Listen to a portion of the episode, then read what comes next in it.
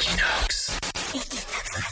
On connaît les sites de rencontres traditionnels comme Tinder ou Adopt, mais aujourd'hui les choses vont plus loin. On peut par exemple rencontrer quelqu'un de gauche avec Gauche Rencontre. L'équivalent existe bien sûr pour la droite. Une personne végane sur Vegan Rencontre, intolérante au gluten sur Glutem, ou encore qui a des animaux de compagnie avec Animaux Flirt sur l'appli Hater. On n'est plus sur le créneau dis-moi ce que tu détestes, je te dirai si tu me plais. Les gens sélectionnent des choses qu'ils n'aiment pas et peuvent ensuite entrer en contact avec d'autres qui détestent les mêmes choses. Des sites pour fans ont aussi été créés, Tricky Dating pour les fans de Star Trek et This Date pour ceux qui sont restés bloqués dans le monde des Disney. Sur Fruits, en revanche, on ne partage pas sa passion des fruits, mais on affiche clairement ses intentions.